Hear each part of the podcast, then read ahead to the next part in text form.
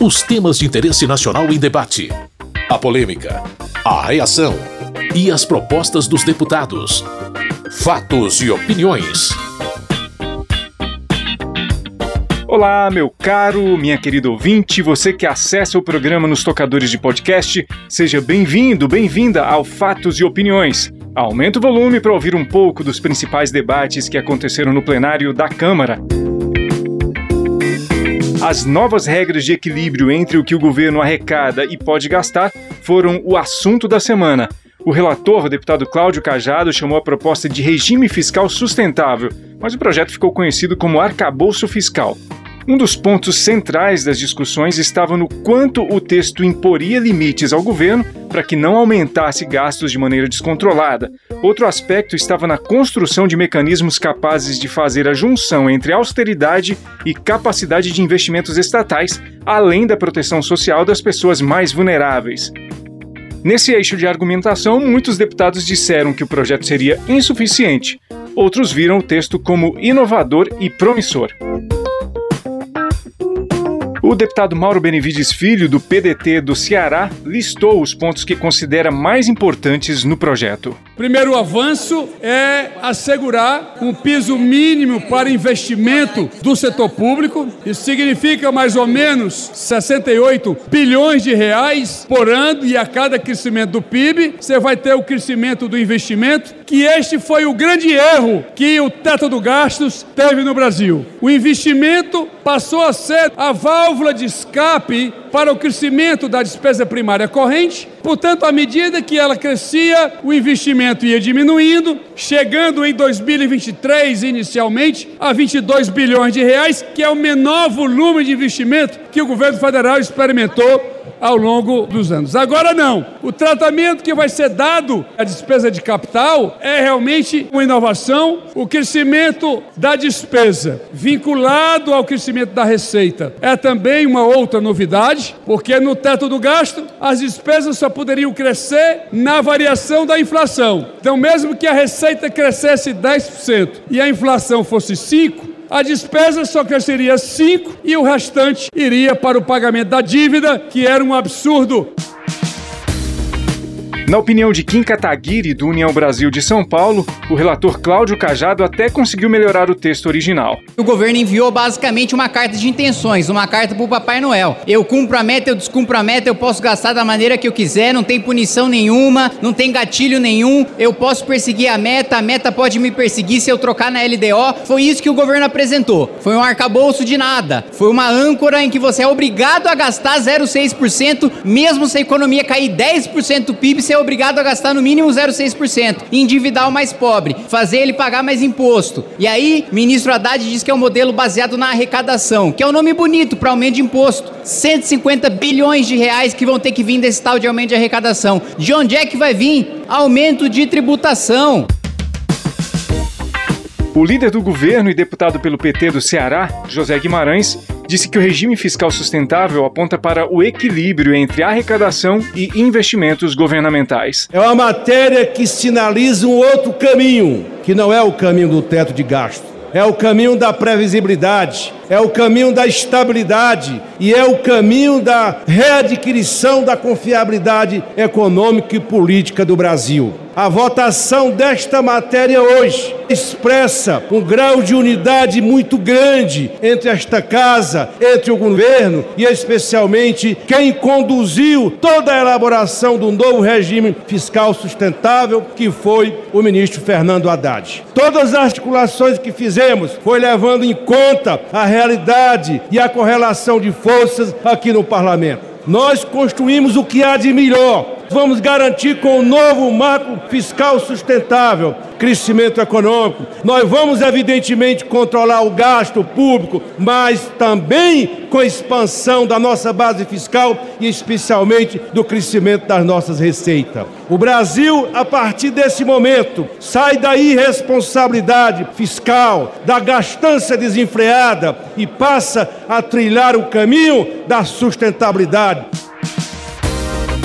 Já o deputado Tarcísio Mota, do PSOL do Rio de Janeiro, discursou contra o texto apresentado pelo relator Cláudio Cajado. O que, que o povo espera do Estado? espera saúde, educação, moradia, transporte. E isso é feito de que forma? Com investimento público. O que investir, como investir, onde investir, são decisões políticas. Mas o mercado gosta de dizer que para esses investimentos é preciso ter uma regra que limite a decisão política dos governos. Mas é bom lembrar que essa regra vale apenas para os investimentos, porque não há, nunca houve nenhuma restrição fiscal para o pagamento do serviço da dívida. No fundo, o que temos aqui é uma disputa pelo fundo público, é a sanha e o apetite dos rentistas que está sendo garantido nesta noite aqui no Congresso Nacional.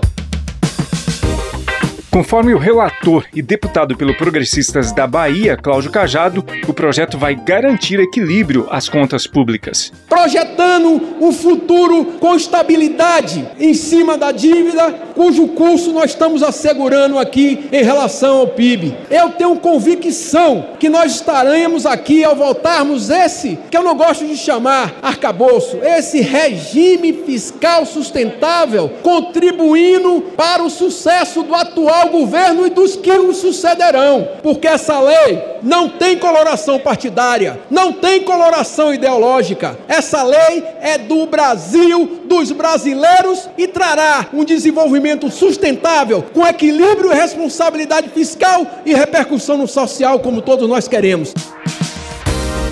Na opinião do deputado Gilson Marques, do Novo de Santa Catarina, não há nada de equilíbrio fiscal na proposta. Eu acho muito engraçado do lado de lá falar que o nome é regime fiscal sustentável. Como pode ser sustentável se a conta não se neutraliza? Pior, se fosse sustentável, qual o problema de constar no projeto que o gasto público deveria ser atrelado ao crescimento econômico? Não tem! Ele garante o gasto independente de crescimento econômico. E quando faz isso, só tem uma receita para equilibrar conta inflação, juro para pagar no futuro mais caro ou então mais tributos. De acordo com Emanuel Pinheiro Neto, do MDB de Mato Grosso, muitos dos contrários ao novo regime fiscal não compreenderam bem o texto. Não se precisa somente de impostos para aumentar a arrecadação, podemos aumentar a arrecadação com crescimento econômico. A redução de dívida PIB pode ser reduzida a partir do crescimento econômico. E é por isso que o governo acredita no investimento público como estímulo da demanda agregada para que, crescendo economicamente, a gente reduza a dívida pública brasileira e a gente possa aumentar a receita pública sem o aumento de impostos. É por isso que se chama regime fiscal sustentável.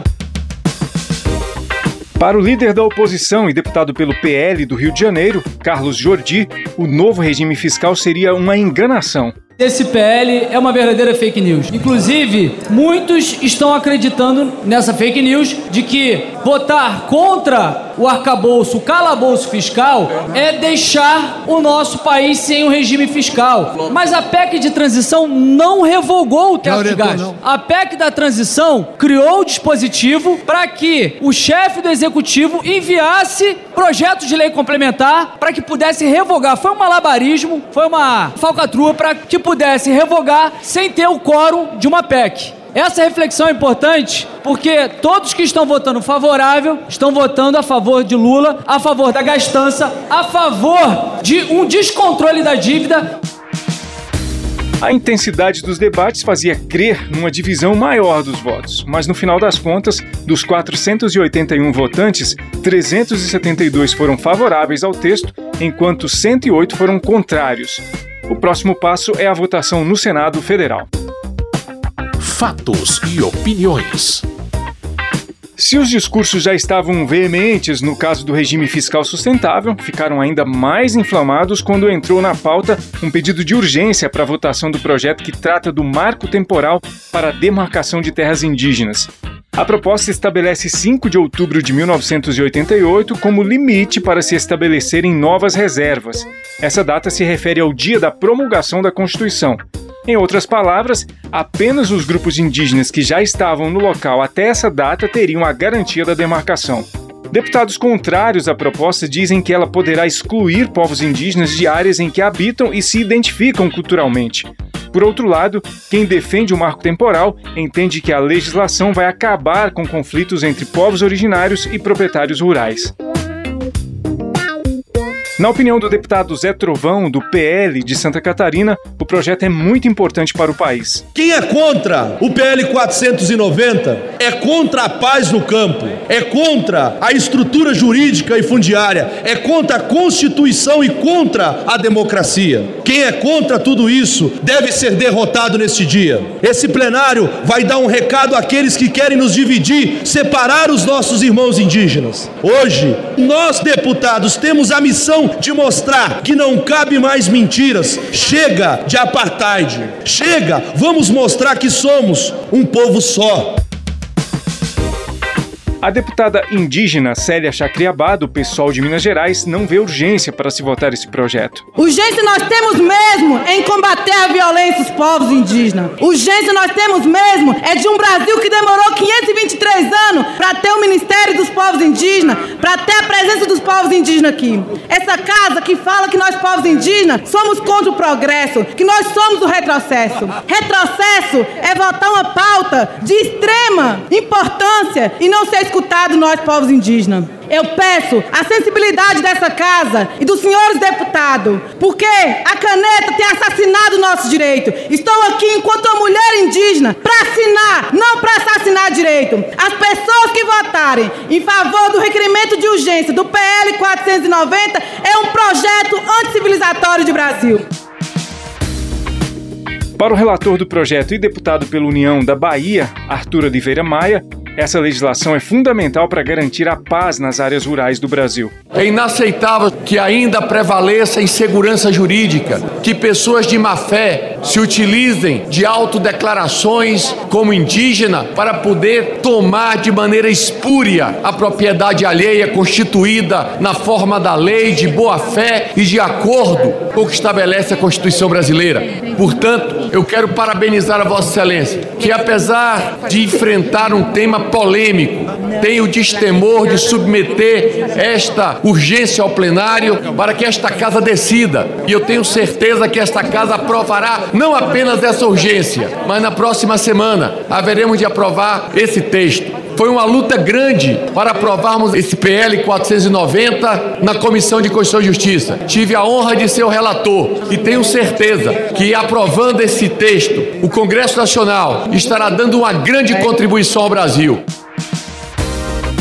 O tema é muito sensível e o texto do projeto desconsidera a realidade dos povos originários, segundo a deputada Jandira Fegali, do PCdoB do Rio de Janeiro. Não é uma pauta que coloca nenhum privilégio aos povos indígenas, ao contrário, ela pode trazer gravíssimos retrocessos a direitos já conquistados e outros que estão por serem conquistados a povos historicamente discriminados nesse país. E os dados que temos não é que os povos indígenas ameaçam, eles que estão sendo mortos por garimpos e a exploração ilegal de suas terras.